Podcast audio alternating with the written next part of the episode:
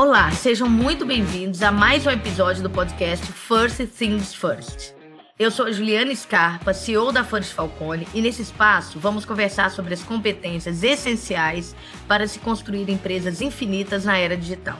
Tudo isso com a presença de convidados cheios de histórias para contar. O tema desse episódio é a transformação pelos dados. E temos como convidada a Fernanda Romano, ela teve longa carreira internacional, atuando em Nova York, Madrid Londres. Empreendeu, fundou a Malagueta Group, operando globalmente, com sede em São Paulo e Nova York durante quatro anos e meio. Nos últimos anos, a Fefe esteve à frente do marketing e inovação global da Alpargatas, que é proprietária das Havaianas. Atualmente é board member do Museu de Imagem do Som de São Paulo e CMO da King, empresa de entretenimento mobile.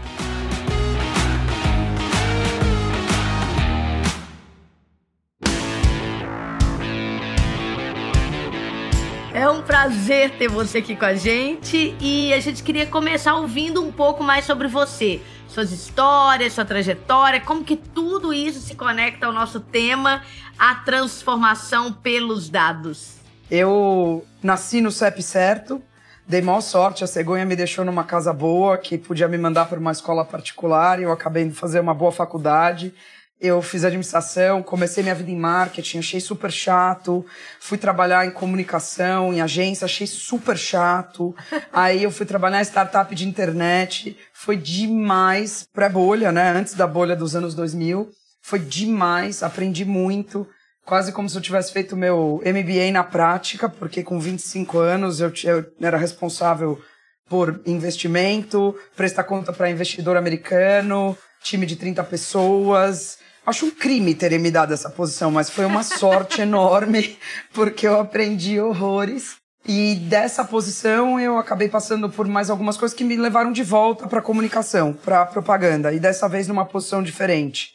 E aprendi um monte, me apaixonei, é, até que eu me desapaixonei, até que eu achei que a propaganda estava fazendo propaganda pela propaganda, sem nenhuma intenção de legado. Eu não sei se foi timing ou se foi um momento de vida. Eu acho que foi meio uma, um encontro entre os dois, assim. Meu último grande projeto em propaganda foi uma plataforma de comunicação que tinha legado. Né? Hoje todo mundo fala em good for profit. Todo mundo fala, tem 500 mil livros publicados, e aí primeiro era CSR, daí agora é ESG, a marca tem que ter um propósito, a marca tem que ter uma causa. Estamos em 2022, galera, vocês estão aí uns 15 anos atrasados.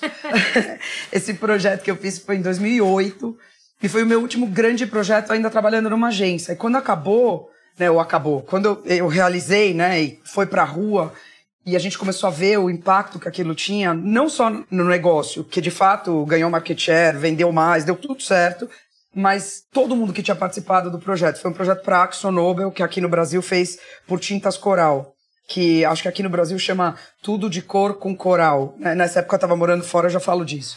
E quando aquilo foi pra rua e a gente viu como era legal, eu olhei e falei, eu só quero fazer isso da vida. E aí eu fui tentar fazer isso com outros anunciantes e eu vi que não era tão simples construir essa equação de que você pode sim construir a marca para ter um papel além do que ela é, o produto ou o serviço na vida das pessoas, né? Ela pode ter um papel de mudança de opinião, de transformação de comportamento. E eu vi que não era tão simples. Hoje amadureceu, o mercado amadureceu e tá mais fácil, mas naquela época não era. Aí eu falei, então não quero mais fazer isso aqui não. É super legal, é divertidíssimo, mas eu não quero não. E aí fui trabalhar com design. E foi demais de novo, aprendi um monte e acho que por causa do design que eu voltei para o marketing. Né, eu fui trabalhar na Naked, que era uma, uma consultoria de design, então você aplicar o design para o desafio de negócio, né? Todo mundo fala em design thinking. É legal que o Tim Brown é um gênio, ele conseguiu produtizar uma forma de trabalho, dar um nome bonito que todo mundo pode repetir. Mas se você olhar, por exemplo, Gaudí, como Gaudí construía, ele construía para o usuário, né? Como Niemeyer desenhou Brasília, ele construiu para o usuário. Então, não é que os caras inventaram design thinking há 20 anos atrás. Qualquer bom arquiteto pensa em quem é o usuário, né? Então, o que eles fizeram foi sistematizar. E aquilo para mim foi, nossa, eu falei, nossa, parece tão óbvio, mas não é óbvio, né? e aí você traz o aprendizado de comunicação, de conceituação de marca, que é o intangível em torno de uma commodity. pro pensamento de design e essa coisa olhar para o usuário, putz, para mim foi ah, parecia, sabe aquela cena do Matrix que o Neo vê o código? para mim era aquilo, eu tava vendo o código. Nossa, faz tanto sentido. Eu acabei montando a minha empresa, tive a Malagueta por quatro anos e pouco, e aí fui para Alpargatas, voltei para o marketing. Não achei mais tão chato, porque eu entendi de outro jeito o desafio, o papel do marketing. Na verdade, hoje, eu acho que um marketing bem feito é talvez marketing, gestão de pessoas e tecnologia como plataforma, né, para operação, mas tecnologia a serviço do negócio. Marketing e gestão de pessoas apoiado numa boa visão de tecnologia a serviço do negócio é o que faz uma empresa funcionar. Para mim é isso. Eu assino embaixo. Né? E eu acho que o sangue e o oxigênio é a visão de inovação, né? Você tá o tempo inteiro entendendo que o teu negócio central ele tem riscos, você precisa continuar oxigenando e protegendo ele, mas você precisa ter, não é um second end, né? 35, né? Porque a velocidade em que o mundo está transformando é muito rápida. E aí fui para Alpargatas, fiquei três anos lá, e agora tô, acho que, eu acho que essa é minha décima segunda semana de King, mas eu preciso voltar no calendário e checar. E assim, quando eu era criança pequena lá em Barbacena, nessa breve história, eu fiquei quase 14 anos fora do Brasil, eu fiquei 13 anos e meio fora do Brasil. Eu saí do Brasil pela propaganda, eu voltei para o Brasil para Alpargatas. E foram todas decisões super acertadas. Quando eu escolhi para onde eu ia, quando eu fui embora do Brasil, eu tinha algumas propostas de trabalho, eu escolhi a empresa, a cidade, tudo pensado onde eu tenho a maior chance de viver essa aventura e não quebrar a cara, né? Dá errado, tudo bem, mas quebrar a cara sozinha em outro país não ia ser tão legal. E quando eu saí dos Estados Unidos, eu fui para os Estados Unidos, quando eu saí dos Estados Unidos, eu passei pela Espanha, depois fui para Inglaterra. Eu também fui super pensada. Por que, que eu tô indo? Por que, que eu tô tomando essa decisão? Quais são os prós? Quais são os contras? Eu tomo decisão com a boca do estômago, que não é a boca do estômago, tá, galera? É o cérebro. Tudo acontece no cérebro. Mas eu tomo a decisão muito, me apaixonei, é isso que eu quero fazer, né? Eu realmente olhei e falei, aqui tem uma oportunidade, eu vou ser cercada de pessoas que vão me inspirar, vai ser legal. Mas eu raciocino. E aí raciocinar para tomar uma decisão de vida, né? Se você pensar, minha geração, eu não tenho muitos amigos que já viveram quatro vidas profissionais diferentes. Eu não tenho muitos ex-colegas de faculdade que já viveram quatro vidas profissionais diferentes. Talvez duas, mas quatro, não a próximos, mais novos, os de 25, vão viver 18. Mas a gente ainda devia, ah, começou em consumer goods, vai fazer carreira em consumer goods, é marketing, vai ser marketing o resto da vida. Dá uma ida para vendas, trabalha ali um pouco em vendas, porque todo bom marqueteiro é um bom vendedor, mas volta para o marketing. Ou o cara de vendas trabalha no marketing um pouquinho, porque ele precisa aprender a pensar estrategicamente, volta para vendas. Então você faz a carreira ou numa, na tua linha de especialidade às vezes até num vertical de negócio, mas você não vai, olha, eu começo aqui em marketing, daí eu vou para propaganda, aí eu vou para startup de tecnologia, daí eu volto para propaganda, aí eu vou trabalhar com design. Eu não estudei nenhuma dessas coisas porque eu fiz administração pública. Era para eu estar, sei lá, numa ONG em Brasília. Eu pensei em ir para o serviço público, mas depois do meu estágio no governo de São Paulo, eu desisti. Era obrigatório na faculdade fazer um estágio. Então, assim, não é natural. E, e, assim, toda vez que eu ia mudar alguma coisa radical, pai, mãe, então, eu tô pensando em fazer isso, os caras, pelo amor, meu pai, pelo amor de Deus, filha, pensa bem. Então, assim, seus amigos, nossa, mas você tá viajando, você tá louca. Não, não tô. Ou então, quem te deu credencial pra ser a VP de marketing do nanana? Entendeu? Porque é óbvio, as pessoas precisam questionar tudo. Vai lá e olha a sua própria cozinha, mas as pessoas precisam questionar tudo. Então, assim, precisa pensar antes de tomar uma decisão dessa. Pode ser no coração, pode ser na paixão, mas precisa ser pensado. Então, eu acho que eu sou um exemplo vivo de que é, uma pessoa é capaz de se transformar baseada em fatos e dados, tomando as decisões certas, escolhendo a bifurcação mais interessante do caminho. Excelente. Você falou um pouco, né, sobre o que, que significa ser orientado a dados. Você acabou contou um pouco, né? Quer dizer, eu tenho ali um objetivo, eu analiso fatos e dados para tomar decisão. Mas fala mais um pouco para gente sobre isso e como é que isso aplica a perspectiva de negócio, né? Quando é que a gente afirma que o negócio é realmente data-driven? Eu acho assim, é, nos últimos anos, né, a gente sabe que data is the new oil, tá todo mundo falando de dados, dados, dados, e o fato é que a gente sempre foi cercado de dados, né? Eu tenho um amigo que fala que quando o ser humano começou a desenhar na parede da caverna, o ser humano expandiu o seu cérebro. Quando o ser humano encontrou a escrita, O ser humano criou a primeira memória, né? O primeiro HD foi a palavra, né? Mesa significa qualquer plano apoiado numa perna que você usa para apoiar alguma coisa. É uma memória. E isso limitou a gente, né? Então acho que a gente, desde que o nosso cérebro cresceu e a gente começou a se organizar em, em, tribos e a gente começou a se comunicar, a gente gerou dados. Talvez a gente não tenha consumido, mas eu imagino que uma tribo nômade, para sair de um espaço geográfico e ir para o próximo espaço geográfico, teve uma tomada de decisão baseada em dados. Está faltando fruta, não tem mais bicho para a gente matar e comer, então tá na hora da gente tirar a tribo toda daqui e vai procurar um terreno novo, né? Então, eu não acho que é, é uma novidade. O que eu acho é que a, tentar criar um framework de trabalho para ter um monte de dados e como que eu faço para usar melhor esses dados, isso é uma disciplina mais recente, né? Eu acho que a gente enxerga isso aí nas últimas décadas. E mais recente, eu acho que ficou mais premente, porque tem um excesso de dados em volta das pessoas, né? A gente está o tempo inteiro sendo impactado por sinais, né? E aí, tá bom, e aí como é que eu sei que uma, alguém está tomando decisões baseado em fatos e dados, ou uma empresa está sendo gerida baseada em fatos e dados? É só você ver quanto tem eu acho, quanto tem eu sei, né, na reunião, em volta da mesa. E ó, não é PowerPoint, tá? Porque eu tive um chefe que falava que quem usa muito PowerPoint não tem nem power nem point. Eu adoro essa frase, amo essa frase. E não é isso, não é trazer, ah, eu trouxe um PowerPoint de 200 páginas, portanto agora a gente é capaz de tomar a decisão. Mas o que eu acho que é importante é, óbvio que na medida em que você vai ganhando experiência, você vai armazenando informação no seu cérebro. Então você chega a conclusões porque as informações estão se conectando, né? Você está fazendo sinapse e você fala isso com aquilo, dá essa terceira coisa. Ok. Mas quando você está gerindo um negócio, não basta a sua sinapse. Né? E não tem como você ter tudo dentro do seu cérebro. Então, uma empresa que de fato está tomando decisões apoiada em dados é uma empresa que está coletando os dados, elevando dos dados para informação, porque dado sozinho não serve para nada. Por isso que chama data lake, porque está tudo solto lá. Joga aí em qualquer formato, de qualquer jeito, do data lake você começa a criar uma lógica para puxar o dado, tentar achar correlação. Tá bom, então eu tiro do dado, eu transformo em informação também não serve para nada. A informação que eu tenho para você é que agora, do lado de fora da minha janela, tá cheio de nuvem. E o que, que você faz com isso? Então precisa ter uma ação que saia dessa informação. Se eu for sair de casa, eu vou levar um guarda-chuva. Então, assim, não adianta. Eu tenho dado, eu tenho que ter informação, eu tenho que ter actionable information.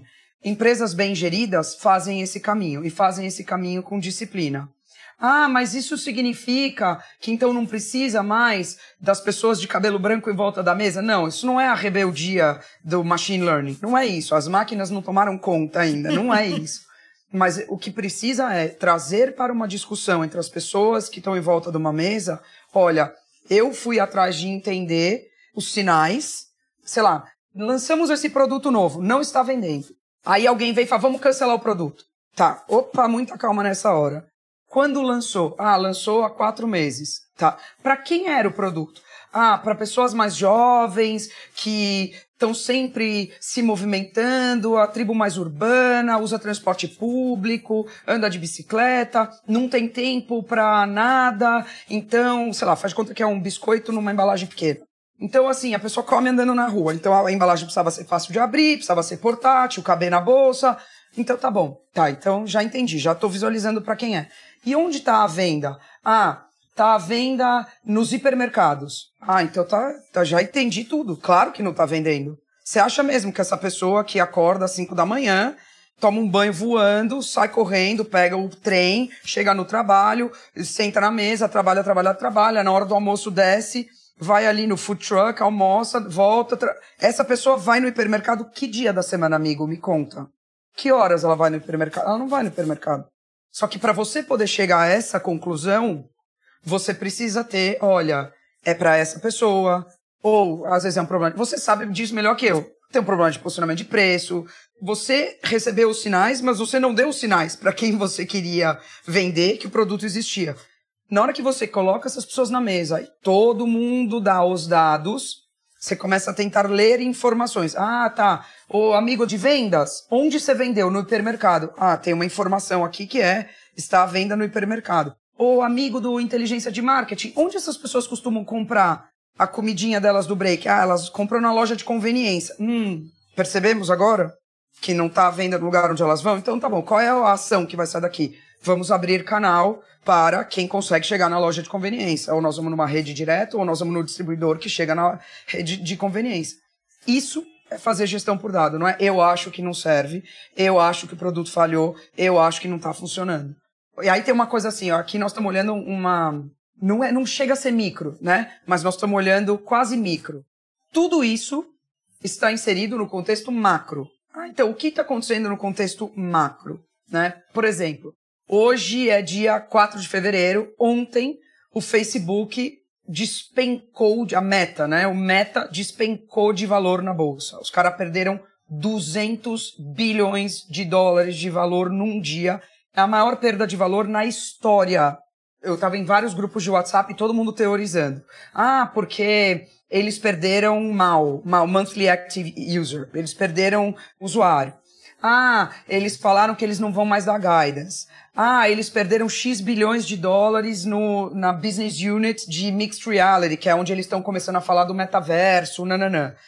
Tá, gente, tem um monte de coisas acontecendo. Não é só o que veio do earnings report do Meta, é como o mercado está enxergando. Então, nesse momento, a empresa está nos Estados Unidos, né? ela tem a sede dela nos Estados Unidos, sob um governo democrata que está super falando num crackdown nas empresas de tecnologia.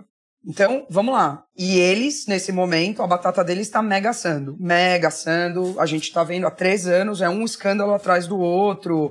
É, whistleblower, a falta de gestão dos dados, dos nossos dados privados, todos os problemas que eles estão enfrentando. Além disso, o regulatório globalmente demorou muito, mas começou a se mexer no que diz respeito às leis de privacidade. Né? Então foi a última onda a se mexer. Os usuários começaram a reclamar antes do regulatório, mas finalmente o regulatório se mexeu. Então hoje a gente tem LGPD no Brasil, GDPR na, na Europa, nos Estados Unidos a Califórnia é o mais conservador e tá vindo uma movimentação e não vai parar aí. Ao mesmo tempo, nós estamos ouvindo a história do fim do cookie a Apple mudou a regra de que apps você consegue dizer para o seu celular. E lembra, tem uma base instalada. A Apple não tem o mercado inteiro de mobile phone, mas ela tem uma bela base instalada e ela tem uma bela base instalada em alguns dos principais mercados do Meta. Os caras mudaram a regra e agora o usuário tem controle sobre o fato de se ela, a gente vai deixar ou não o aplicativo traquear a gente. Eles perderam acesso a algumas informações. Portanto, o business deles vindo de anúncios começa a ficar ameaçado. Ao mesmo tempo, a molecada tá doidona com o TikTok e com o que sei lá que vem em seguida, porque nesse momento o TikTok já tá, é quase das mães, né? Então o TikTok cresce loucamente. E by the way, todo mundo, se tudo der certo, se tudo der certo, a pandemia de fato, pela primeira vez a gente está vendo um potencial fim de pandemia. Não sabemos se é real ou não, ainda estamos em crise no mundo inteiro, mas pela primeira vez, anteontem, a Organização Mundial de Saúde soltou oficialmente, eles colocaram que eles enxergam um verão pacífico na Europa. E isso, isso tem repercussão para todo mundo, dizendo que eles enxergam que o pico tá para passar, tem queda nas internações, tem queda nos óbitos. Essa última variante do vírus, apesar dela ser altamente propagável, ela já não manda necessariamente todo mundo para o hospital. E, além de tudo isso, uma coisa super importante, o percentual de população vacinada no planeta continua subindo. Ó, então agora olhamos todas as forças macroeconômicas, tem um risco de que as pessoas vão para o festival de música. Mais uma coisa, a molecada, o alfa e o Z, estão começando a ficar de bode do que se chama doom scrolling, né? Que é aquela coisa, abre o Instagram e fica lá passando, abre o TikTok e fica lá passando. Eles estão começando a ficar de bode disso, eles estão começando a ter mais noção de que talvez aquilo não seja bom para a cabeça deles, talvez aquilo não seja bom para a saúde mental deles. Tudo isso faz com que o mercado olhe e fale, pô, esses indicativos financeiros que o Meta está nos dando não fazem a gente crer com tanta força no longo prazo dessa empresa. Então a gente vai despencar o value, nós vamos vender as ações. Não é só por causa do que o Zuckerberg falou, é sobre como aquilo foi entendido. contexto, né, Fefa? Você está dando um, um, exemplo de como que tantas informações são lidas dentro de um contexto maior, né? Exatamente. E é muito importante saber disso. Porque Sim. senão você vai tomar uma decisão míope. É que nem cavalo que anda aquele negócio do lado do olho. Você sabe que a estrada vai em frente, mas você não sabe se uma onça vai te atacar pelo lado. Então precisa tentar atirar e precisa olhar em volta, inclusive para as coisas que podem não fazer muito sentido né? Porque talvez delas venha uma surpresa.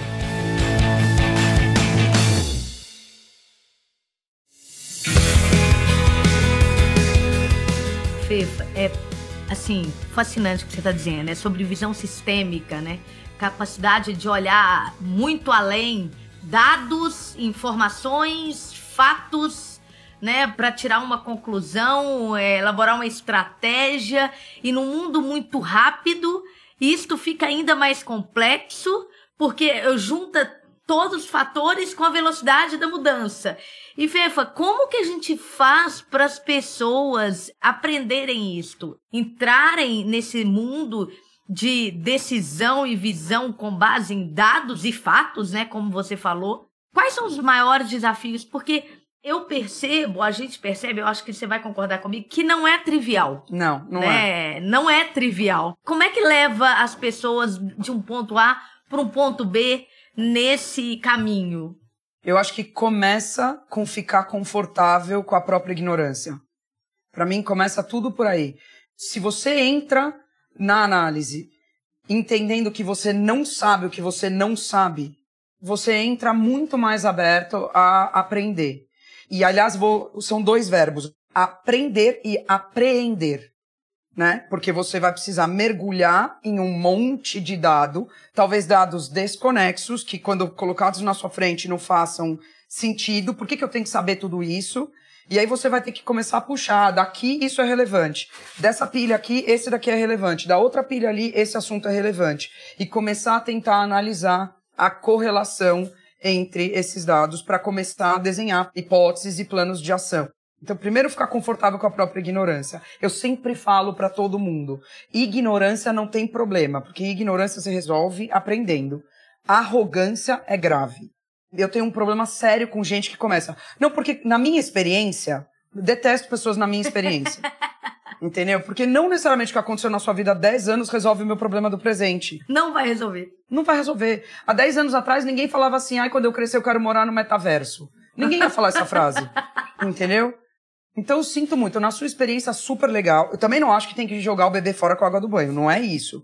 É importante trazer a sua experiência para a mesa. Ela te dá base, né, Fifa? Isso. Dá base para entendimento. É super importante. Mas ficar achando que você vai ficar repetindo a fórmula que te trouxe até aqui para ir adiante, num contexto tão turbulento quanto que a gente está vivendo hoje, no mínimo, é uma pessoa que é desconfortável com o, novos aprendizados. Né? Então, primeiro, ficar confortável com a sua ignorância.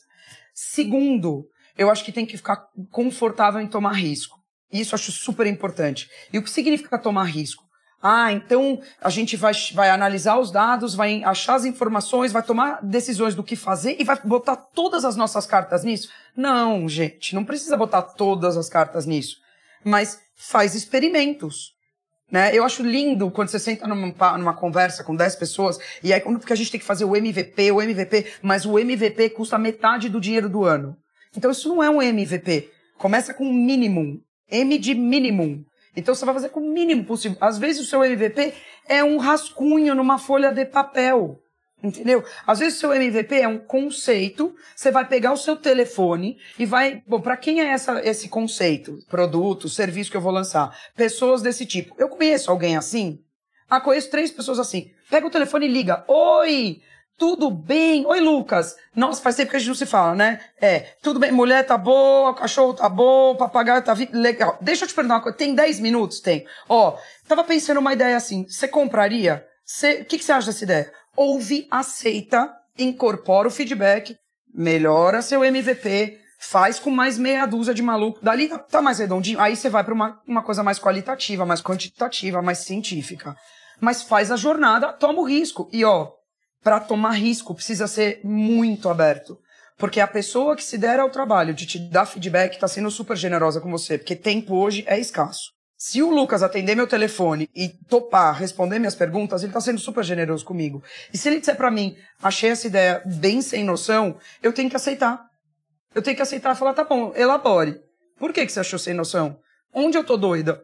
Fala comigo. E aí, ouvir e aceitar. Ouvir e aceitar. Incorporar. Faz de novo. Faz mais uma vez. Não tem nenhum problema de dar errado. Não tem. O máximo acontecer é dar errado. Não pode dar errado em transplante de coração. De preferência, não dê errado. Entendeu? Mas, ah, vou lançar um, uma bebida nova. Essa daqui vai ser azul. Alguém vai comprar? Liga para pergunta aí. Você compraria uma bebida azul? Também não precisa levar a sério 100% a sério. Se alguém tivesse falado, oi, você beberia uma bebida marrom? Marrom, tá? Ela é marrom com gás. Você beberia isso? Não, não beberia. Eu sempre falo isso. Né? Se puser um prego enferrujado ali, desenferruja, tá? Isso daí, você vai botar para dentro do seu corpo? A resposta é não. Certo? É verdade. Então também saiba o que, que você está testando com as outras pessoas. Como você pergunta, né, Fifa? Pra você ter a resposta que você precisa. Exatamente. Que sinais. Você sabe, eu tenho um amigo, ele trabalha no Netflix. E ele é demais, demais. Uma das pessoas mais generosas que eu conheço, porque ele tá sempre disposto a bater um papo, trocar uma ideia. É um brasileiro, tá? Que é demais, o Rafa. E eu pedi pro Rafa bater um papo comigo, com o meu time ainda na Alpargatas, contar como eles pensavam, como eles recebiam de volta o feedback do usuário, né? E ele falou, foi super legal, ele virou e falou assim, Fefa, para nós, tudo é sinal. Se você der play num episódio, assistir os créditos e sair, eu registro aquilo como um sinal. Se você ficar só passando em animes, eu registro aquilo como um sinal. Se você assistir uma temporada de alguma coisa de uma vez só num sábado, eu registro aquilo como um sinal. Se você abandonar uma série antes do fim, eu registro aquilo como um sinal. Se você buscar pelo nome de um diretor, eu registro aquilo como um sinal. E como a gente tem uma base de usuários enorme, eu começo a enxergar pessoas que têm comportamento similar e eu começo a poder fazer análise preditiva de comportamento e assim eu consigo te oferecer um catálogo personalizado, diferente para você, mas é com base nos teus sinais, nos sinais dos outros, e é óbvio, né? Tem algumas coisas, numa boa, quem não teve a conversa no grupo de WhatsApp ou na mesa do bar, onde podia sair no bar na época, sobre por que, que Squid Game era um fenômeno? O Netflix talvez eles não imaginavam que ia ser o nível de fenômeno que foi. Mas o Netflix sabia que eles tinham na mão uma potencial chance de fenômeno, porque eles tinham os sinais. Agora é isso. Precisa correr o risco. Precisa botar no ar uma série em que os caras vão pro playground para morrer. Potencialmente morrer. E ficam lá até o fim. E é trágico, horrível. E as pessoas consumiram aquilo desesperadamente. Podia ter backfired pro Netflix, você não acha? Super violento, onde já se viu, o mundo tá acabando, tem uma pandemia. Não, na, no earnings call do Netflix, há 10 dias atrás, o CEO da empresa, e ó, eles estavam reportando que não cresceram assinantes como eles tinham previsto crescer, eles estavam dando más notícias. Uma das coisas que ele falou é, o universo do Squid Game só começou. Tem, no, aliás, outro, Casa de Papel. Fenômeno. Casa de Papel na Espanha foi um fracasso. Na Espanha foi um fracasso. Olha! Tem um documentário no Netflix que conta a história do Casa de Papel. Quando eles lançaram Casa de Papel, deu errado. Depois que o Netflix apresentou para o mundo, deu certo. Olha que interessante. Caramba! Então, de novo, tem dado lá, galera, mas precisa saber ler o dado, tirar a informação, precisa dar informação, achar o que você vai fazer com aquilo e tomar risco. Aceita que você não sabe o que você não sabe e aceita que a coisa pode dar errado. A pior das hipóteses, dá certo. Sensacional. Para mim é isso. Do ponto A para o ponto B, é, são esses dois exercícios. Pratica com frequência que você vai exercitar a flexibilidade do seu cérebro. E vai aprender como é bacana e como dá para fazer coisas incríveis assim, né? Não no modo analógico tradicional passado, né? Muito legal. Uma aula. E Fê, olha só. Como é que você vê? Você falou um pouco do meta e como é que tem várias leituras sobre diversos ângulos do que está acontecendo com os negócios, né? Se conectam com a empresa e, e o próprio meta. Mas como que você enxerga de forma geral os próximos desafios, aí uma visão futurística da FIFA, em relação a essa coisa dos dados, essa competição de mercado, de produto. FIFA do futuro, no metaverso, vai lá. é, eu tenho várias teorias. E, e, assim, ó, o Meta, apesar do que aconteceu ontem, não vamos esquecer que é uma empresa que tem as duas principais riquezas que uma empresa precisa para ser bem sucedida: grana e cabeças incríveis. Então, eles estão num momento que deve estar tá todo mundo junto tentando resolver os desafios. Resolver para os desafios, né? Mas eles têm as duas coisas principais. Eles têm grana no banco, bastante, e eles têm cabeças incríveis na empresa. Então, quer a gente goste ou não, admire e não admire, esteja louco da vida por causa de algumas coisas que foram feitas, o fato é que o ingrediente está lá. Eu tenho duas, é difícil, né? Porque eu sempre tento pensar que não pode ter plano A ou plano B. Tem que ter plano A, E, B, E, C e D. Aliás, eu li um livro muito legal. Eu preciso tentar lembrar o nome do livro. Acho que é um professor de uma das, da Stanford, Harvard, alguma coisa. E ele analisou, ele foi buscar benchmarks de líderes de indústria que se comportavam assim. Quando confrontados com uma coisa que era ou faz isso ou aquilo, acharam um terceiro caminho né, para tentar sistematizar e ajudar as pessoas a tentar sempre encontrar um terceiro caminho.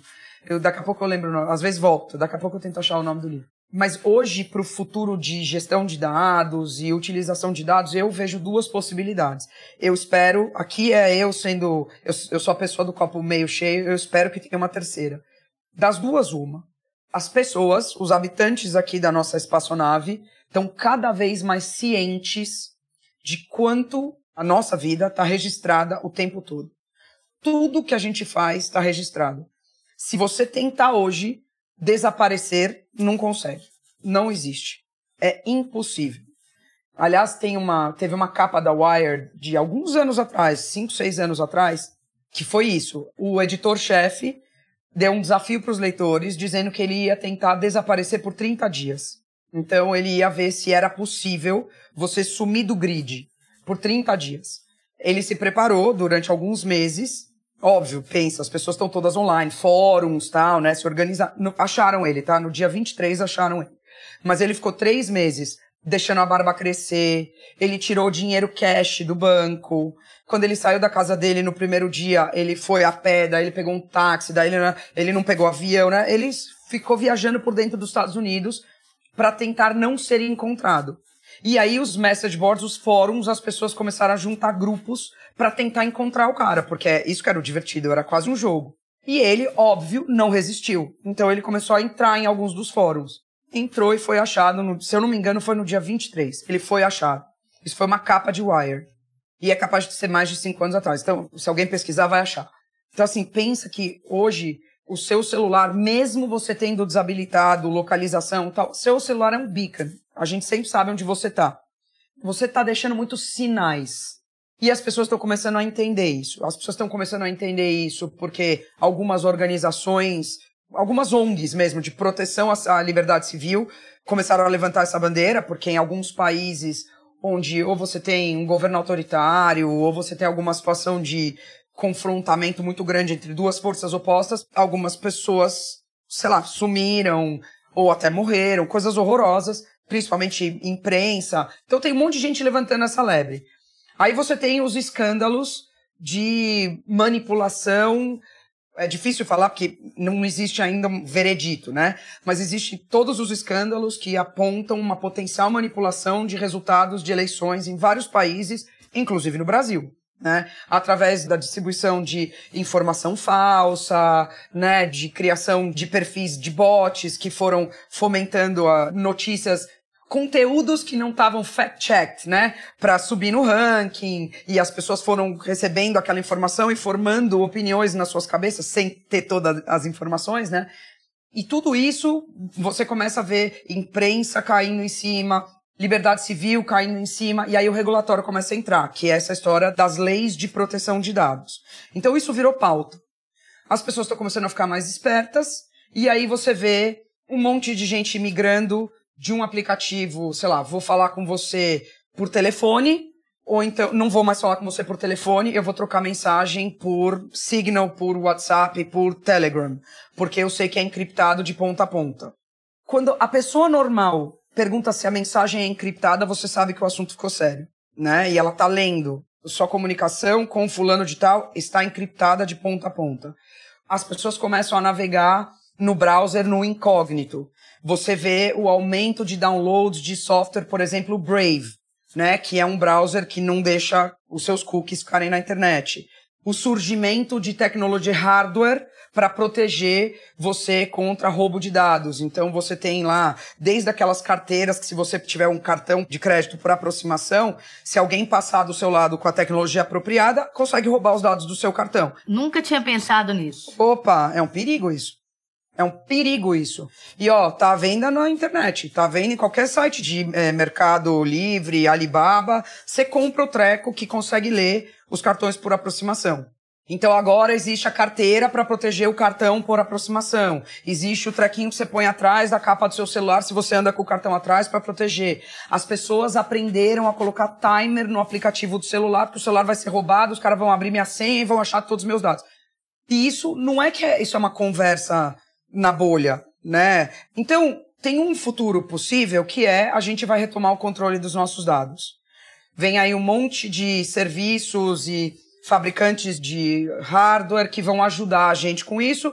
Nós vamos querer comprar esse tipo de produto. Então, entre um celular de um fabricante com um sistema operacional que não me protege e um celular de um fabricante que fala muito sobre privacidade, aqui eu estou falando da Apple, a Apple levanta muito a bandeira da privacidade, eu vou escolher a Apple. Custa um pouco mais caro, mas eu me sinto mais é, respeitado, não é nem protegido aqui, é respeitado. E aqui, de novo, eu não sou sócia da Apple, eu não tenho ações da Apple, não estou defendendo a Apple, estou dizendo que é uma bandeira que eles levantam, tá? Então, eu acho que tem um caminho no qual a gente pega de volta a nossa privacidade tem um outro caminho que é o Big Brother geral. É o Big Brother geral. Os celulares hoje, qualquer celular de qualquer pessoa destrava com o rosto. O banco de dados de face é gigante. Os caras têm o rosto de todo mundo. É colocar a câmera, é traquear a gente, precisa ter capacidade de processamento, e nós estamos vivendo literalmente no Matrix. É, só não é o Matrix porque a gente não virou bateria, mas já já vira. Entendeu? E eu, infelizmente, tenho muita dificuldade de achar um caminho do meio. E mesmo, ah, mas e o blockchain? E a descentralização? E nananã? Eu acho muito difícil. Eu acho até que pode ter um futuro que tem um híbrido ali no meio do caminho. Eu acho muito difícil você conseguir ter dois sistemas financeiros funcionando ao mesmo tempo. Um que é 100% descentralizado e o outro que tá, tem o Banco Central, os bancos de varejo, nananã. Eu acho muito difícil. Eu acho muito difícil. Ah, mas os países vão ser diferentes. Olha, pensa no contexto que a gente vive hoje. Aqui, eu sou nerd, tá? Eu, eu gosto de ler muito. Então, quem estiver ouvindo isso, eu sou um poço de informação inútil, porque eu gosto de ler. Eu leio até bula de remédio. Tô adorando, não tem inútil, não. Eu leio até bula de remédio. Mas eu sempre fico pensando essas coisas. O que trouxe a gente até o contexto de hoje, em que você realmente ultrapassou fronteiras geográficas, e tá bom, eu vivo no Brasil e o Brasil tem o seu sistema de impostos e tem a sua moeda e tem o seu idioma nacional e brasileiro funciona de um certo jeito. E aí eu vou mudar para Inglaterra, tem o seu sistema de impostos, a sua moeda nacional e o inglês funciona de outro. É uma troca constante. E aqui eu tô falando da Inglaterra porque é para onde eu tô indo, mas o mundo está inteiro conectado. Um cara dá errado em algum lugar e é um dominó pro resto para a gente ir para uma situação em que você diga, ah, mas nos Estados Unidos vai estar tá descentralizado, mas na Europa vai estar tá centralizado. Não existe. Só se a gente tiver de novo uma guerra grave mundial. Como eu gostaria que essa guerra não acontecesse, eu não consigo enxergar um mundo onde as duas coisas coabitam. Eu acho muito difícil. Acho que até pelo contrário, né, Fefa? Exatamente. Vai ser cada vez mais conectado. Eu acho até que a gente pode ir para um modelo descentralizado, que as informações estão no blockchain, mas até para você estar tá nesse descentralizado, cada um dos nuggets precisa estar tá conectado entre si, né? Vai precisar funcionar em rede, porque senão eu não consigo ir, né? Que nem quando você entra, sei lá, no, no Discord e você vai numa sala e você quer ir na outra. Se você não tiver no mesmo Discord, você não consegue ir nas duas salas. Entendeu? Você vai ter que abrir um, vai ter que ir pro Twitch e assistir outra coisa. Então eu acho que é, não existe. Eu não consigo enxergar. Agora, eu não sou fundamentalista. E eu não gosto de gente fundamentalista. Que é, as coisas estão, não tem jeito. Eu acho que tudo é possível. Eu tenho muita dificuldade de imaginar. Eu acho que ou nós vamos ter um aumento enorme da consciência de que os meus dados são algo que deveria me pertencer e que eu deveria ter 100% de controle sobre e que se eu quiser negociar com os meus dados para ter alguma coisa em troca, por exemplo, seguradora de saúde. Eu deixo você ter acesso aos meus dados de saúde porque eu enxergo em você, um, que você é responsável com os meus dados, dois, que ao usar esses dados você vai prover um serviço melhor para mim. Então eu deixo você ter meus dados, né? Mas eu entendo que os meus dados me pertencem. E eu quero ter o direito de me deletar, por exemplo, né? Que agora tem toda uma movimentação para o direito de se deletar.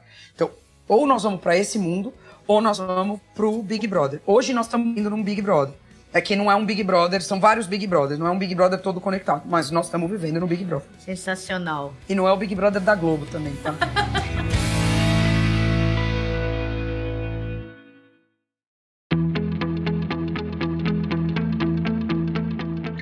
e Fê, olha só, os negócios tradicionais, né? A gente vem de indústrias que acostumaram a ditar ali quais serão os produtos que o mercado vai consumir, quais os serviços devem consumir, né? Uma vez eu ah, recentemente eu estava conversando com uma empresa e eles estavam falando de lançar um produto com base em alguns estoques e outros insumos que eles tinham ali e estavam com ideias brilhantes sobre como usar esse insumo e em nenhum momento o que, que o mercado de fato ia ia consumir, né? Para quem que você vende, o que que eles querem comprar, né? No caso ali, o mercado deles estava muito conectado à saudabilidade e o que estava sobrando era exatamente indo para o lado oposto. Enfim, é um exemplo aqui para falar desses negócios, porque eles acostumaram assim, né? Até há pouco tempo, há década, duas décadas, três talvez, funcionava. Como é que você enxerga, então, é, essa mudança desses negócios orientado a cliente? Porque, na verdade, ser data-driven, ser orientada a dados é ser orientada a cliente, né, FIFA? Não é isso? No final é isso. É, total. É exatamente essa transição. É a transição do eu posso fazer isso, portanto eu vou fazer, eu vou colocar no mercado e aí eu vou lá gerar demanda para o. As pessoas gostariam muito de ter isso. Então, será que eu consigo fazer isso para elas, né? E a gente está vindo para esse mundo do eu vou identificar o que as pessoas gostariam e vou tentar suprir necessidades. É aí que entra o pensamento de design, né? Que é o que eu falei que os arquitetos sempre pensam assim, né? Um bom arquiteto pergunta para o futuro habitante ou usuário do espaço o que, que ele vai fazer naquele espaço, né?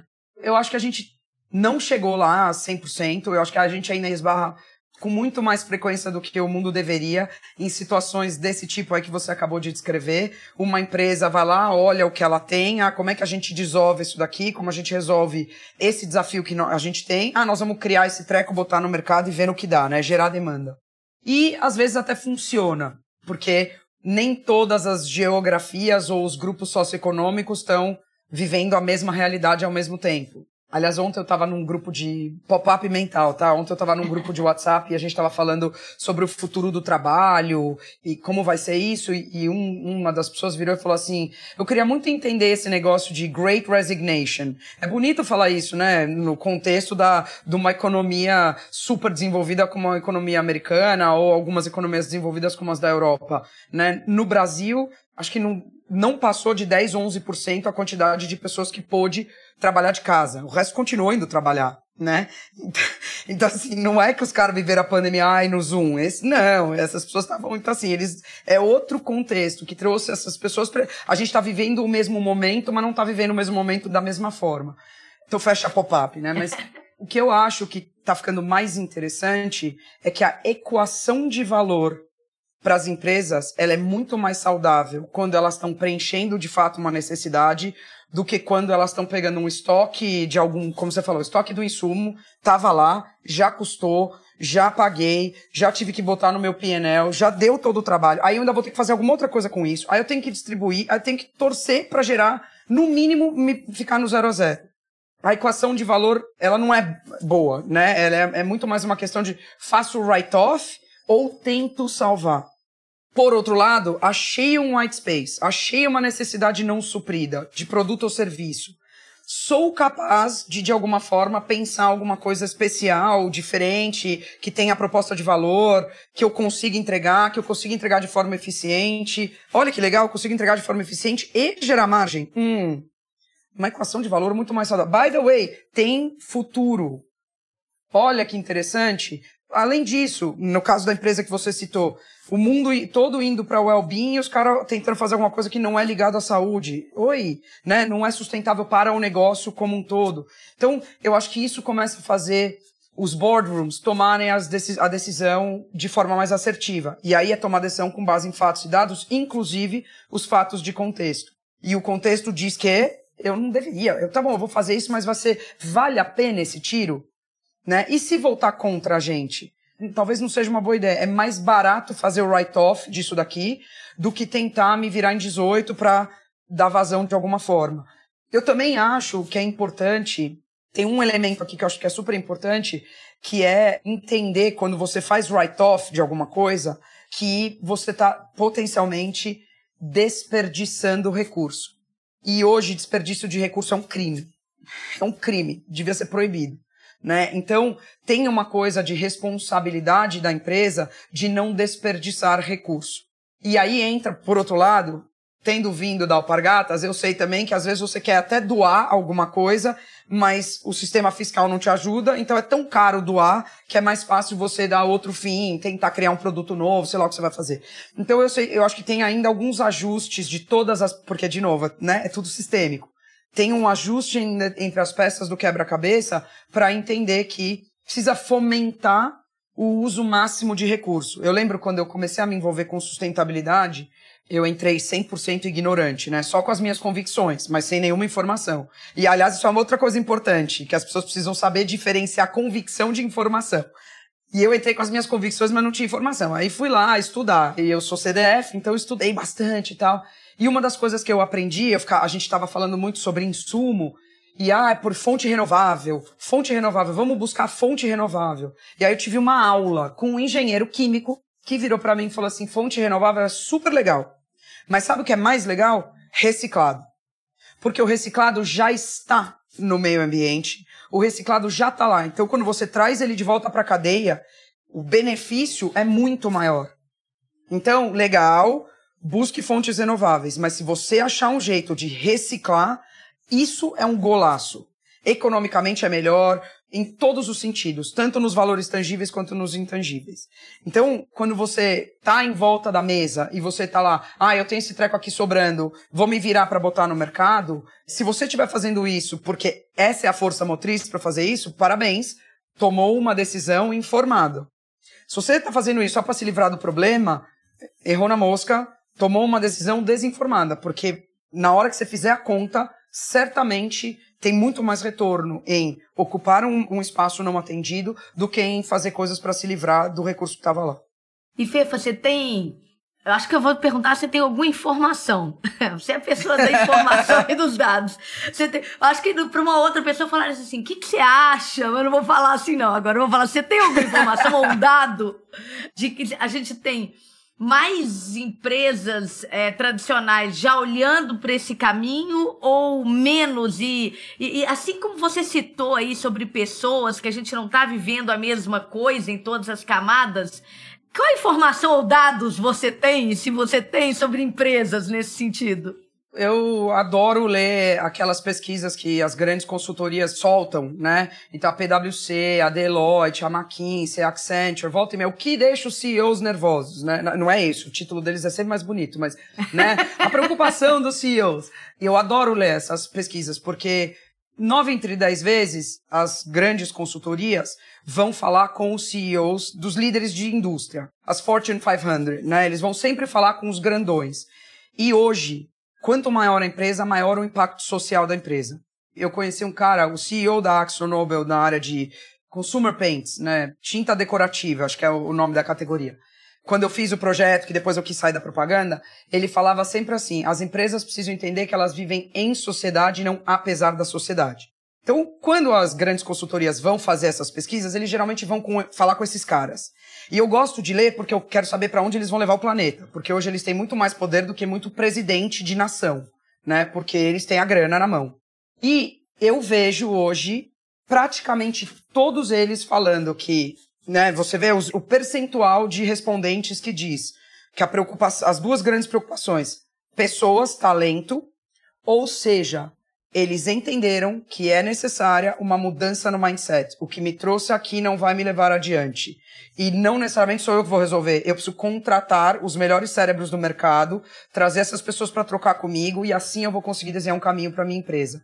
Então eles falam de pessoas e talento. E a segunda preocupação que eles têm é transformação digital. Quando você lê o desdobrado do transformação digital, gestão de dados é um dos primeiros assuntos. Então, eu acredito sim que mesmo as grandes empresas tradicionais, as que ainda figuram, né? Porque o tempo de figurar na lista das mais importantes está caindo, né? A vida útil dessas empresas está caindo loucamente, porque eles não, não pivotam na velocidade necessária, né? Porque na minha experiência, e aí na minha experiência, Toin não vê o iceberg, né?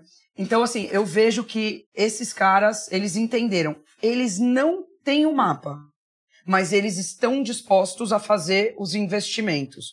A última coisa que precisa, isso eu adoraria ver numa pesquisa com CEOs, é saber se eles estão escutando. Porque recruta-se talento, leva os gênios, os cérebros, faz o programa de trainee, faz, né, e escuta. Você está escutando o que as pessoas estão trocando com você? Você está desaprendendo para aprender uma coisa nova? Porque que legal que você chegou na posição de. E eu tô falando do CEO, uma... todo C-suite, né? Que tem controle de gestão. O manager, né? Quem toma decisão. Tomadores de decisão. Você tá escutando, né? Você tá se cercando, o talento, precisa desenvolver, precisa mandar para tal, fazer tal curso, preciso colocar esses caras no curso da First, preciso fazer isso, preciso fazer aquilo. Tá. Aí o cara volta e te apresenta o conhecimento e tenta trabalhar de um jeito diferente. Você vai deixar? Ou você tá fazendo isso só para poder dizer pro shareholder que você fez? Isso, para mim, é a pergunta de um milhão de dólares. É incógnita, né? É, é, entendi. Não, bacana, eu tô refletindo aqui também, assim. Pensa nos seus, o seu círculo de C-suite. Quantas dessas pessoas quando você senta, conversa e é, essas pessoas chegam na conversa com uma opinião super forte e você apresenta uma contraproposta, quantas dessas pessoas aceitam a contraproposta e mudam de opinião? Esses são os que vão estar tá aí os próximos, essas vão estar tá aí nos próximos anos. Quem não, não, não tá disposto a mudar de opinião, aí de novo, tenho muita convicção, mas tá mesmo usando dado? Tá mesmo usando informação? Tá mesmo correndo risco? Porque dar errado é chato, né? Não é legal. Se é legal, é mais, muito mais legal, tá sempre certo. Mas de vez em quando precisa estar errado para entender o que, que é o certo. Perfeito. Ô, Fê, você me instigou agora. Eu vou, vou fazer umas perguntas dessa por aí e depois te conto. Adorar. Olha, o primeiro reporte eu quero ler.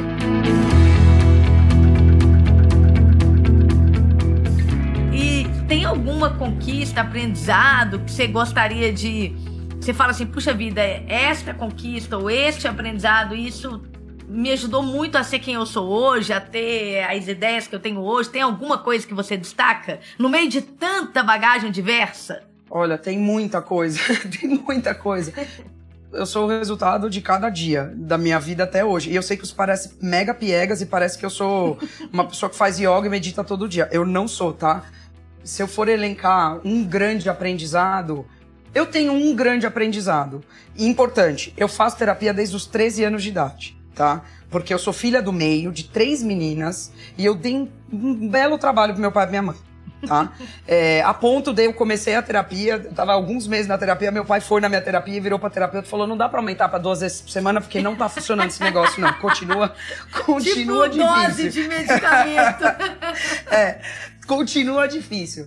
A minha terapeuta hoje diz que eu sou uma pessoa com muita empatia e que eu, eu tenho um bom nível de conhecimento de mim mesma, então, e provavelmente isso por causa de tantos anos de terapia. Isso posto, eu lembro, eu estava na escola, estudei na mesma escola, do jardim até o terceiro colegial. E uma vez, eu não sei se eu estava na quinta série ou na sexta série, mas eu tinha, sei lá, 11, 12 anos. E eu sempre fui, eu falo pelos cotovelos desde criança, tá? Sempre fui essa pessoa cheia de coisas a dizer para o mundo. Eu sempre falo, se não quisesse que eu falasse, não teriam me dado boca, língua, pulmão, porque tudo isso funciona loucamente. E eu não lembro o que, que aconteceu, mas eu, eu lembro, eu não lembro qual foi o, o gatilho, mas eu sei que eu fiz uma revolução na minha sala. Era algum professor que não tinha sido bacana com a turma da, da sala de aula, e eu capitaneei uma revolução contra o professor ou a professora, não lembro. Mas eu lembro que era alguma coisa contra um professor. E aí, óbvio, fui parar na diretoria. E a gente tinha razão, tá? Tipo, era alguma coisa, por exemplo, o professor dava aula de costas, era alguma coisa desse tipo. E aí os alunos não estavam indo bem, e o professor dizia que a gente que não estava prestando atenção, mas o cara dava. Era alguma coisa desse tipo. E eu, aos 12 anos, a minha escola era uma escola que, assim, eu estudei filosofia no primeiro colegial, tá? Então, Uau. o contexto da escola sempre encorajou a gente. Não é que eu, do nada, estava estudando numa escola certinha e resolvi ser rebelde. Não. Eu nunca cabulei a aula, não fui dessas pessoas. Eu me rebelei porque a escola instigava a gente a ter uma opinião. Então, eu tive a minha opinião. Só que eu carreguei a sala junto comigo. Fui parar na diretoria e eu consigo ver a cena na minha mente, tá? A diretora virou para mim e falou assim: olha, você precisa entender que você tem um. Sei lá que palavras ela usou, mas ela falou: você tem a capacidade de mobilizar as pessoas. Porque você causou uma revolução na sua sala de aula. Você, todo mundo apoiou você. O aluno da primeira cadeira e a galera do fundão. E ela virou para mim e falou assim: Isso é um superpoder. Você precisa entender que você precisa ter discernimento para usar isso pro bem. Porque é um minuto para usar isso pro mal. Que bacana. E acho que foi o melhor conselho que eu recebi na minha vida, porque eu realmente sou desse tipo. Eu sou vocal, eu falo, eu tenho repertório, eu, eu sou uma super vendedora. Quando eu tinha 14, 15 anos, até os 18, todo final de ano eu ia fazer extra de, de Natal em loja. Vendi camiseta, brinquedo, roupa masculina, o que você quiser. E eu sempre era a melhor vendedora. A melhor vendedora. Top. Super poder. Se tudo mais der errado, eu posso vender em qualquer lugar que eu vou me dar bem.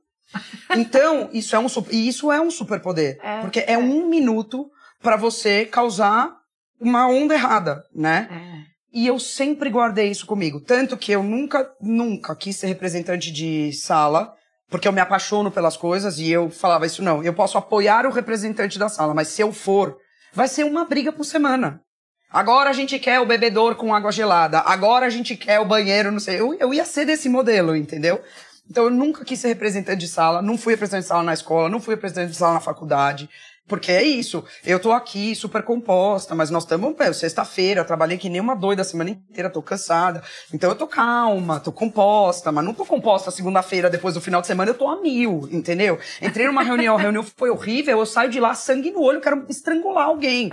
Precisa respirar, dar três voltas no quarteirão, porque senão causa uma revolução. Eu sei que eu sou essa pessoa. Então eu, eu preciso ter self-awareness. E para mim, e ó, fiz muita bobagem e continuo fazendo bobagem. Já briguei à toa, já deixei a impressão errada na primeira impressão com alguém. Anteontem eu tava com uma amiga minha que hoje eu sou madrinha do terceiro filho. Quando ela me conheceu, ela me detestou. Essa menina chegou com o pé na porta. Quem que ela pensa que ela é baiana? Eu tô, não sou boa de fazer sotaque. Quem ela pensa que ela é, não sei o quê. Porque eu sou, vou chegando tal. Então, imagina isso pro lado errado. Olha o perigo. Um estrago. É. E, e já usei errado, tá? Porque eu também sou gente, eu também tropeço, eu também, né? Sou passível de erro todo dia. Até por isso que você sabe que faz estrago. Opa! eu tenho um ex-colega da Alpa eu, desculpa, mas essa história é boa. Eu tenho um ex-colega da Alfa que um dia eu liguei para ele, tinha acontecido um negócio com uma pessoa do time dele, eu liguei para ele, mas eu tava possuída pelo demônio. Tão louca que eu tava com o que a pessoa tinha feito. E ele atendeu, alô, eu, alô! E... Falei, falei, falei, falei, falei. Quando eu acabei de falar, esse é um cara super, eu adoro ele, a gente ficou muito amigo. Aí ele falou assim: Você falou tudo que você tinha para falar? falei, falei. Aí ele falou assim: Então, respira. Falei, é, tá. falei, ó, não me fala para respirar. Ele, ó, vamos lá. O que aconteceu, de fato, foi isso, isso, isso, isso. Ou seja, eu não tinha todas as informações. Eu tava convicta, né? o que aconteceu foi isso, isso, isso, isso. Tá, aí, eu, quando ele acabou, juro, eu acho que eu, eu, se alguém, eu, que ninguém tava, eu tava sozinha, mas se alguém tivesse na minha frente, já ter achado que eu ia desmaiar, porque eu tá, devia estar tá branca. Aí eu virei para ele e falei assim, você tá dizendo, então, que eu tô errada e que eu passei os últimos 15 minutos descascando você no telefone, borderline te ofendendo e, tipo, viajando na maionese. Ele falou, é. Falei, tá. Então, desculpa, tal. Né, né. Nessa época a gente nem era tão próximo assim, né? Ah, tá bom, tal, não, não, não. Bom, desliguei, liguei pra uma, uma das pessoas da empresa, falei, eu preciso do endereço da casa desse cara. Peguei o endereço, mandei flores, com cartão pedindo desculpa. Aí ele me liga no dia seguinte rolando de rir. Olha, escuta, agora eu preciso explicar pra minha mulher por que, que tem uma Fernanda me mandando flores com garrafa de cerveja. Não. Eu falei, não, porque eu fiquei com tanta vergonha. Ele falou, bom, pelo menos você corrigiu rápido. E para mim é isso. Imagina se eu. Tipo, então tá bom, então eu não tinha todas as informações, a pessoa do seu time continua tendo problemas de postura. E aí eu tava lá na minha convicção, só que eu fui tão, ah, né, na minha, no meu jeito, que eu teria perdido o cara para sempre. para sempre. A gente era par, os dois tinham um peso importante no negócio, a gente precisava trabalhar bem junto. Se eu não tivesse tido a capacidade de entender o que eu tinha acabado de fazer, eu tinha perdido o cara para sempre. E não, pedi desculpa, mandei flores com uma garrafa de cerveja, até hoje isso é um motivo de piada. E reexaminei, liguei para três pessoas que tinham me ligado para falar sobre esse assunto, falei, ó, oh, galera, na boa, a gente não tem todas as informações. Porque, de novo, se eu tivesse ficado inflamado, eu tinha ligado de volta para seis pessoas. Já falei com fulano, ele vai resolver. Não, aí ficava todo mundo inflamado com, porque eu sou desse tipo, eu trago a galera comigo todo mundo contra o colega de trabalho, em vez de a favor do negócio. Liguei para trás e falei: olha, não temos todas as informações. Tem gaps a serem fechados, temos coisas a ajustar, mas não temos todas as informações. Recolhe o flap e vamos resolver esse problema. Então, se tem de todos os muitos aprendizados de vida, eu acho que esse talvez seja um dos. Se não é o mais marcante, acho que é o mais marcante. Eu acho que sim. Que legal! Nossa, um momento pequeno que marca a vida toda, né? Como é que determinadas pessoas fazem bem pra gente, né? E ó a responsabilidade de um adulto sobre uma criança, né? É, nossa, é incrível, incrível. Bom, Fefa, a gente está indo para as nossas duas últimas perguntas clássicas. Então vai lá, a primeira delas. Qual que é a pergunta cuja resposta você ainda não encontrou? Ai, eu sabe que eu vi essa pergunta no roteiro, eu falei, ai, ai, ai, ai, né? É, como é que eu respondo isso? Mas eu fiquei pensando muito e eu vou te dizer, eu acho que a pergunta que eu ainda não consegui responder é, e eu não sei se eu quero responder também, tá? Tá. Nós estamos vivendo numa era em que todo mundo fala sobre encontrar a paz e o equilíbrio. E eu me considero uma pessoa com muita energia. E aí eu fico pensando se o meu excesso de energia, ele é um contraponto a esse estado de paz. Aí eu vejo aquela, os posts do Instagram com a pessoa meditando, o maluco de ponta cabeça, a foto do pôr do sol com aquela frase inspiracional, falou, nunca vou chegar nesse lugar, nunca. E aí eu a pergunta que eu não acho, é, será que o que, que eu preciso fazer para chegar nesse lugar, além de correr uma maratona? Depois da maratona eu tenho certeza que eu durmo profundamente. Mas assim, como é que eu chego nesse lugar? Mas quando eu fiquei é, pensando em como eu chegava nessa resposta do a pergunta que eu não sei a resposta é como que eu chego nesse lugar de paz? Eu fiquei pensando, será que a minha inquietude é o oposto da paz? Ou será que a minha inquietude é a minha energia motriz? E eu prefiro concluir que a minha inquietude é a minha energia motriz e que é isso que me leva adiante e eu sou feliz com ela, essa é a minha paz. Ai, que legal! Muito bom, muito bom. Mesmo porque esse lugar que tá nesses posts, você vai pensar que é muito chato. É, eu acho, sei lá. Mas o pôr do sol é bonito, né? É bonito, é, é legal. É, é. E, bom, outra pergunta é: qual que é a pergunta que nunca te fizeram e você gostaria de responder? Eu fiquei pensando sobre essa também. Essa é uma das perguntas que nunca me fizeram. Qual é a pergunta que nunca me fizeram? essa. É, e essa. Mas eu fiquei pensando sobre alguma que eu gostaria de responder. Eu vou dar essa resposta para deixar um cliffhanger para próxima pro próximo episódio, tá? Show. Porque só essa resposta eu acho que vale um episódio inteiro. Eu tenho 47 anos e a minha geração é de mulheres que ou casaram e tiveram filhos, ou e separaram, ou estão casadas, ou é, a maior parte tem filho, ou tiveram filhos de forma natural, ou adotaram. E eu sou aqui casou, casei, separei, é, bem nova, muito mais nova do que eu pensei que eu ia fazer. Mas eu hoje sou solteira e não tenho filho. E tô nessa, né? As pessoas só olham a trajetória de sucesso, mas não perguntam qual foi o preço que foi pago para chegar, né? Para viver a trajetória de sucesso. E eu acho que é, eu tá eh, nessa posição, né? Eu não, eu não tô reclamando, tá? De estar tá solteira e não ter filhos. Eu teria tido cinco, adoro criança, adoro, mas não rolou, né? E tudo bem, tô super em paz com isso. Eu tô solteira e tô solteira bem por opção. Para minha sorte, ninguém tá me vendo, mas eu não sou de jogar fora, tá? É, isso é ótima companhia. mas eu tô, de novo, mudando de país, né? Meus pais têm mais de 75 anos. Eu tenho um sobrinho de 4 anos e meio, quase 5, que é meu vizinho e eu não vou ver ele todo dia. E é demais, mas tem um preço, né? Eu tenho os meus grupos de amigos que eu não vou estar lá no churrasco, eu não vou estar no aniversário de 18 anos da neném que eu vi nascer. Na verdade, essa eu tô tentando reservar passagem para estar. Mas, entendeu? Eu vou perder a conversa da mesa do bar, eu vou ganhar outras conversas de mesa de bar. Mas tem um preço. Eu acho que o mundo fala muito do preço, hoje está falando muito do preço das mulheres que têm, né? E eu tenho, eu, ó, eu sou feminista e eu quero falar sobre o preço das mães, eu quero falar sobre o preço das esposas, eu quero falar sobre esse preço, mas eu também não quero ser párea. Eu não quero ser párea. Eu acho que não é legal não falar sobre as mulheres na minha posição, né? Perfeito. O que eu já recebi de coisa do tipo, ah, você pode ir porque você não tem filho? Ah, tá, então porque eu não tenho filho, eu não tenho vida pessoal. É, essa é a frase que você tá me dizendo. Você tá bem viajando, né, amigo? Né? Então, assim, é, eu acho que precisa se falar sobre todos os estados do ser humano. O cara sozinho, a mulher sozinha, o cara casado, a mulher casada, a pessoa que mora com dois. Acho que a gente precisa falar sobre todos os estados. E eu acho que a gente está num, num, lugar hoje que a gente está falando sobre alguns, e ó, de novo, para o tribunal da internet, né? Eu juro, eu sou a maior ativista por um, o máximo de equidade possível. Eu sou mesmo, e eu tenho muita tranquilidade com isso mas eu acho que a gente precisa parar de estereotipar os estados do ser humano. Né? Não existe um estado que preencha para tudo. Né? Você vê as empresas trabalhando diversidade e inclusão, e aí tem várias coisas lá, mas ninguém pensa nos estados. E eu acho que é importante pensar nos estados que as pessoas estão. Eu acho que o português tem um. As línguas latinas, elas têm uma riqueza fenomenal. Eu sempre falo isso, eu trabalho em inglês e eu falo isso para eles. Eu falo, sabe o que a gente tem que vocês não têm? A gente tem o verbo ser e o verbo estar. E isso é maravilhoso, porque ajuda a gente a empatizar com os outros se a gente fizer o esforço. E nós estamos num mundo que está tudo no ser. Eu sou isso, eu sou isso, eu sou aquilo, mas às vezes a gente está outra coisa. Perfeito. Essa pergunta ninguém nunca me fez. Como você está? E o que fez você estar?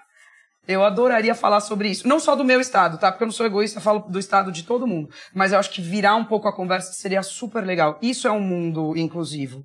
Um mundo que a gente respeita os estados também, não só os seres, né? O, o, as identidades. E, de novo, vamos respeitar as identidades, mas acho que todo mundo entendeu o que eu estou tentando explicar aqui. É, na minha cabeça funciona, tá? Não sei se na palavra falada funciona. Fefa, me deu frio na barriga aqui. Eu acho que é profundo e simples, porque no final é isso mesmo.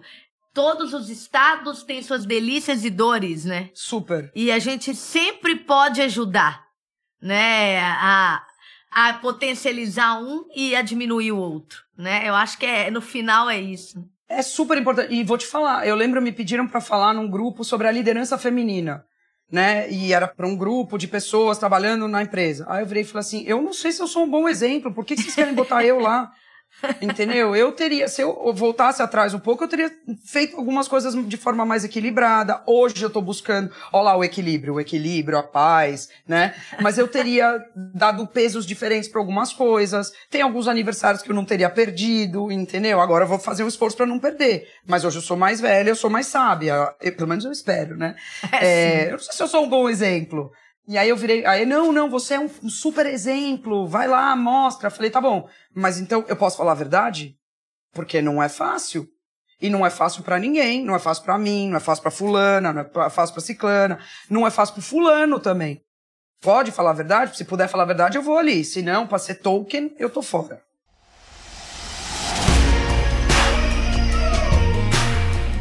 Muito obrigada por estar com a gente nesse episódio. Este foi um episódio especial. Hoje a gente encerra a segunda temporada do nosso podcast. Durante seis episódios, exploramos os desafios das empresas infinitas. Falamos sobre o poder das plataformas, do mindset digital, inovação, sobre customer centricity, dos canais digitais e fechamos com dados, explorando como cada tema está conectado ao futuro das organizações. E tudo isso na perspectiva de convidados incríveis: Rodolfo Chung, Sérgio Saraiva, Flávio Dias, Paulo Sérgio, Bianca Amaral e Fernanda Romano. Se você quer continuar acelerando o seu aprendizado, nos siga nas redes sociais e acompanhe nosso podcast em sua plataforma favorita. Em breve estaremos de volta com a terceira temporada com mais temas relevantes e convidados incríveis. Aguardem! Eu sou Juliana Scarpa, CEO da First Falcone e este é o First Things First. Até mais!